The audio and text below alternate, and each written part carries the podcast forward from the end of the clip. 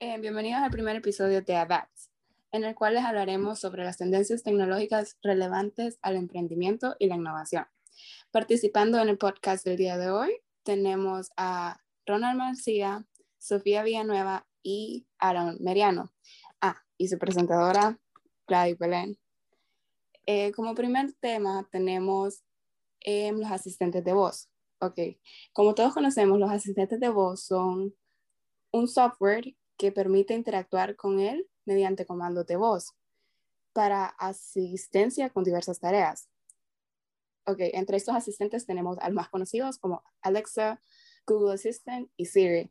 Pues en lo personal yo le doy muy, un muy buen uso a Siri siempre que no tengo mis manos libres, yo siempre estoy como que, oye Siri, mándale un mensaje a tal persona por WhatsApp y pues inmediatamente. Al igual que Alexa, me gusta el momento de que estoy preparando recetas, yo siempre le digo, Alexa, búscame en YouTube una receta para un pollo a la plancha, por así decirlo. No sé si mis compañeros me pueden dar una opinión acerca de los asistentes de voz. Mm, sí, yo, bueno, a mí recientemente me regalaron un, un Google Assistant y la verdad es que lo estuve probando y sí está, está bueno también como por ejemplo, no sé, a la hora de que estás trabajando, tal vez en la computadora o algo y sí. no sé, como que tal, quiero poner música de ahí de fondo, o sea, te, ah. te, te, hace más simple la vida pues, en varios aspectos. En sí, exactamente. A mí también me gusta usarlo mucho por la música, Aaron. Coincido con tu comentario. Sí, siento que la verdad sí es Sí, en parte también esto de, los, de los asistentes es muy bueno también, incluso cuando uno va manejando, que solo le dice al celular lo que tiene que hacer ahí, llamar a tal persona. Sí, correcto, también. También, también, también. Incluso cuando vas a hacer ejercicio te sirve, por ejemplo, Alexa, o sea, te da como instrucciones de los ejercicios que puedes hacer y te tira la música en solo, es súper bueno, la verdad. A mí me encanta para hacerlo para hacer ejercicio. Eso no lo sabía, la verdad. Es súper bueno, se lo recomiendo. ok, sí. Muy buena idea, la verdad. Por otro lado, también hablando un poco sobre el ocio y el consumo en el lugar, que pasamos mucho tiempo en casa desde que empezó lo que es la pandemia, ¿verdad? Y se pusieron muy difíciles las cosas, muchos restaurantes cerraron y empezamos lo que es a comprar uh, comida y los negocios de los envíos de comida rápida y todo. Entonces se se, nos, vemos, nos vemos afectados por lo de estar encerrados y ya empezamos a ver lo que es el hogar de diferente manera. Ya queremos tener bien surtido todo, ya lo miramos como, como pasamos más tiempo, y más horas en el hogar. Exacto, sí, Ronald, eh, sobre eso del ocio, eh, yo estuve como un mes a inicios de pandemia que no hacía nada y la universidad solo me dormía, pero eh, de ahí comencé a, a, ver, así como vos lo mencionas, mi hogar como en otra perspectiva se convirtió en mi, en mi gimnasio, mi salón de clases, hasta amor por la cocina, pues que es algo que jamás pensé que iba a tener. Sí, no, concuerdo, yo también empecé ahí a, hasta ver recetas y cosas así, tirarme la de chef. Sí, también, bueno, no sé si están como al tanto, pero mm, vea, por ejemplo, la comunidad de la gente, la gente que arma sus propias computadoras, por ejemplo, es como que ahorita hay un, es como que se acabaron eh, las tarjetas gráficas. Por el hecho de que como desde que empezó la pandemia, un gran porcentaje de la gente, la mayoría de la gente solo está trabajando desde casa. Es como que toda esa gente tuvo que conseguir de alguna manera u otra, construir su propia computadora, comprarla ya hecha, para tenerla en casa y poder trabajar desde casa. Entonces como... Sí, yo, yo, vi, yo vi algo así, pero sobre juegos, fíjate. Vi que se agotaron los Nintendos los, los, los, los Lite y los Nintendo normales. Y así como que, ¿what? fue exagerado. Sí, también el, bueno, el nuevo, el, PlayStation 5 también está agotado. Y la verdad es que es bien raro porque, o sea, usualmente estos productos, vaya, por ejemplo, el PlayStation 5 va por 500 dólares, pero ahorita la mayoría de la gente lo está revendiendo y lo encuentran como 800 dólares. Y lo mismo con lo de las tarjetas gráficas. Es como que si encontras una a 500 dólares, ahorita se vende como al triple, se vende como a 1500 dólares. Entonces, como exagerado. Que iniciemos negocios, sí. Pareciera, sí, sí. No, no es mala idea. Bueno, es lo que está haciendo un montón de gente. Están comprando y revendiendo. Sí, ahorita sí se ha visto muy, se ha dado un incremento bastante en lo que son las compras también en línea, porque como empezamos a tener, como les digo, de lo, de lo del hogar, entonces queremos tener muchas cosas en nuestras habitaciones, estar bien equipados ahí. Y aparte que hay trabajos en los que requieren tener buenas computadoras, porque ya los programas hoy en día ya, hasta Paint es bien, es bien pesado ya. Pues. Sí, la verdad que, bueno, todos los productos de casa, pero como la gente está pasando más tiempo en su casa, es como que, es, o sea, se, o sea, se ve, esa es una gran tendencia, que la mayoría de la gente está comprando más productos de hogar. Por el hecho de que están pasando más tiempo en su casa, obviamente van a querer estar en un ambiente que sea para desarrollo, ¿me entendés? Así como tener un buen estudio, por ejemplo, bien decorado, con tus cosas arregladas. Yo soy Ah. full testigo de eso, la verdad, porque, o sea, yo me he tenido que adaptar de dejar de trabajar en una oficina a tener que venir a trabajar a mi casa. O sea, tuve que comprarme mi propia silla, mi propio escritorio, eh, cambiar computadora, o sea, equiparme exagerado porque, pues, eh, tuvimos que hacer miles de cambios con esta pandemia y todo y adaptarse a trabajar desde la casa. Igual también este, el Wi-Fi. O sea, eso ha sido una... Ah, sí. O sea, en sí el Wi-Fi siempre ha sido una gran parte de nuestras vidas, ¿no? O sea, siempre le hemos dado un gran uso, pero ahorita es como que dependemos aún más de eso.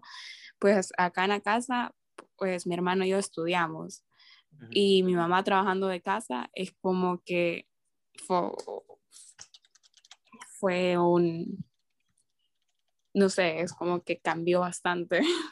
Sí, Antes el wifi lo miraba solo Hasta más que lento se pone a veces, porque todo el mundo está aquí, o sea, ya no salí, ya no es como que, ah, bueno, voy a usar el wifi de tal restaurante y bueno, yo me quedo trabajando aquí en la casa, o sea, ya todo el mundo está como que en la casa usando el wifi, a veces te quedas hasta sin internet porque se colapsa de tanta gente que, que está en la casa. Bueno, en cuanto a eso también es como que ahorita las compañías que brindan el servicio de redes ya ahorita están en apogeo, por así decirlo. Todo el mundo ha mejorado eh, su ah, la banda que tienen, ¿verdad? sí, porque por ejemplo, sí, redes. no, aquí en esta colonia vieras cómo se mira bastante lo que es eso de la antena, así, de, la, de lo que es el, el wifi así satelital, porque tiene razón, se volvió bien indispensable. Incluso yo tengo amigos que como que viven en Tela y en una zona donde sí, le, sí tienen muy mala señal, tuvieron que hasta eh, venirse a vivir a San Pedro para tener una mejor señal de, de wifi, así de, de indispensable se volvió el internet para nosotros en estos tiempos, porque de eso depende muchos trabajos hoy en día. Sí. Sí. Bueno, y entonces ya que estamos hablando del ocio y de estar en la casa, pues también hemos metido un poquito de lo que es las comidas a domicilio, ¿verdad? Un Yo creo que la gente, pues, Sí. o sea, a veces creo que uno, se, uno mismo se aburre de estar cocinando, de estar comiendo mismo en su casa, entonces que optamos por comidas a domicilio. Incluso también se vieron afectadas en la pandemia porque, vaya, un montón de negocios tuvieron que cerrar porque no contaban o no se esperaban con el hecho de que tenían que transformar su negocio, ir metiendo lo que era el servicio de delivery, o sea, igual muchos comercios también tuvieron que aumentar sus precios y, y creo que ha sido como un cambio bastante como de cierta manera brusco para la gente que no estaba como que tan adaptada a tener comidas a, do- a domicilio tan seguido. O sea, porque yo me acuerdo que, vaya, tenía un cumpleaños en mi casa y decíamos, bueno, vamos a tal restaurante. Ahora decimos, bueno, pidamos a domicilio porque no vamos a ir a un restaurante, estamos en plena pandemia. Entonces, hasta para eso nos hemos Sí. tenido que adaptar. O sea, ¿cuántos emprendimientos nuevos nos han surgido, incluso de lo que son delivery? Por ejemplo, aquí en Honduras, pues ah, he visto una nueva app, aparte de Uber, aparte de Globo, eh, está Pide. Bien, está, está Bip Bip, que es como de Pizza Hut, KFC, o sea, hasta esos manes Ah. se han adaptado para Ellos, todo. ellos, que, e- ellos siempre eran una línea fija de ah, asterisco 5000, creo que es. Ajá, siempre era línea fija. Ahora Sí. pues ya como ni salto tenemos ni nada para que nos deseen, entonces ya mejor tener una aplicación.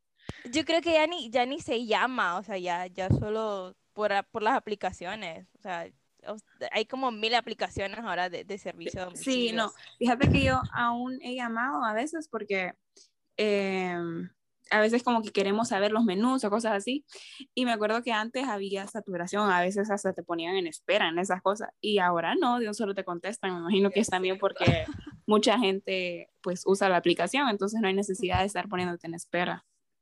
Igual ahora la gente se ha vuelto como que más accesible en los restaurantes a través de WhatsApp Business, por ejemplo un montón de restaurantes que no contaban con el servicio, por ejemplo, a domicilio, que ahora, bueno, hicieron su, su account de, de, WhatsApp Business, que te mandan el, el menú por ahí y, y, entonces te dicen, bueno, su fee por el delivery es tanto.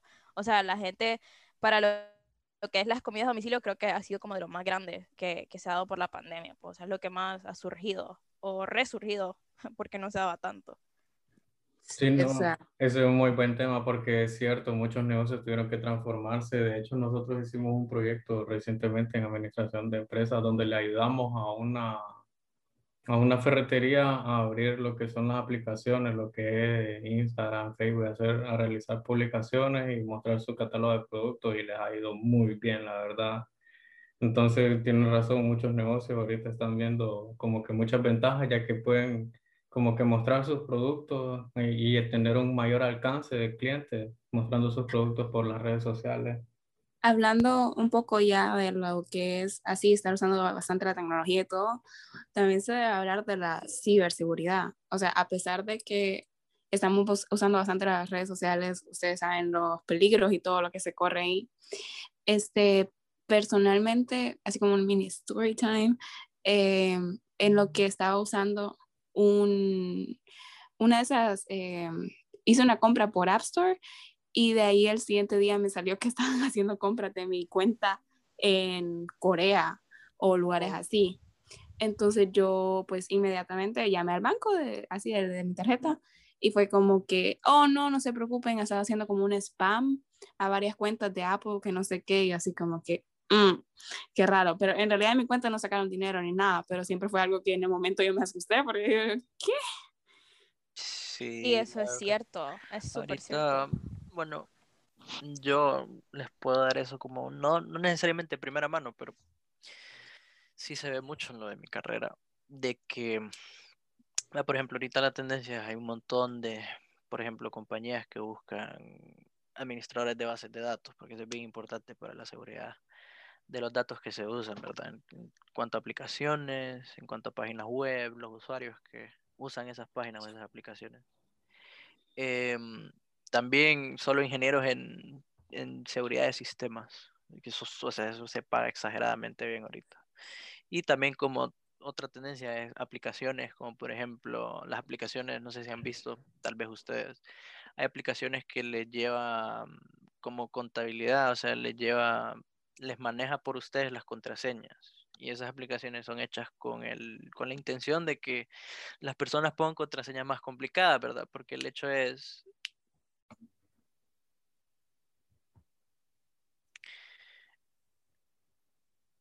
Entonces sí, es como eh, estas aplicaciones son hechas con la intención de que las personas mejoren sus contraseñas. No sé si han visto a veces cuando crean una cuenta en una aplicación, en una página, que hay, una contraseña que se la genera automáticamente. Ajá, sí, sí. Eh, sí, Esas contraseñas son contraseñas hechas, diseñadas para que no se puedan eh, craquear, por así decirlo, para que no se puedan descifrar mediante brute force.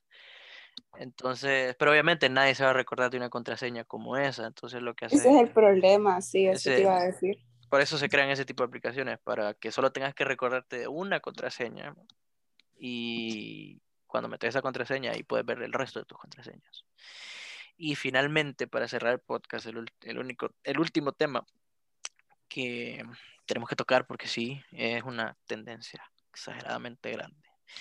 Ya estaba creciendo, pero más que todo ahorita con la pandemia ha crecido más que lo que es el e-learning, ¿verdad? O las clases por teledocencia.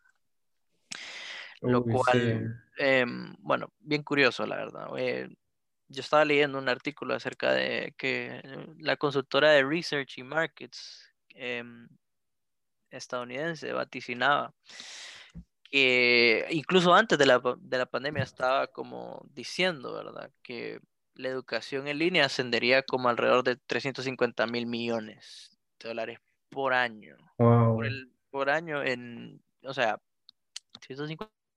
150 mil dólares cada cinco años. O sea, por ejemplo, eso fue dicho en el 2020, ¿verdad? Entonces, en el 2025, todo ese market, por ejemplo, todo lo que tenga que ver con e-learning estaría valorado en 350 mil millones de dólares. Y ahora con la pandemia, o sea, después de la pandemia, después de los efectos de la pandemia, em, se calcula que puede ascender a los 500 billones de dólares. Entonces, sí, es algo Cualquier montón. Bien Sí. en apogeo. Qué exagerado, ¿no? Pero es que es cierto, ahorita cuánto, bueno, hasta uno puede aprovechar tantos cursos para aprender otro idioma, incluso, ya que todo está virtualmente, entonces nos sale mucho mejor. Sí, bueno, y los más importantes ahorita em, en cuanto al mercado, ¿verdad? El e-learning. Hay, hay unos que sí son bien conocidos, como por ejemplo Adobe, Adobe Systems, hay otros que son más, esta compañía estadounidense que se llama Citrix Education. Y también dentro de eso está Microsoft y Oracle, por ejemplo, que son de las compañías grandes. Y Cisco. Entonces sí, son grandes competidores, son compañías enormes las que están metidas en este mercado. Entonces, sí. Y bueno, eso ha sido todo por el podcast de, bueno, en cuanto a las tendencias tecnológicas relevantes, ¿verdad? Y muchas gracias por escuchar. Buenas noches. Sí, muchas gracias. Buenas noches. Gracias. Nos vemos. Suscríbanse.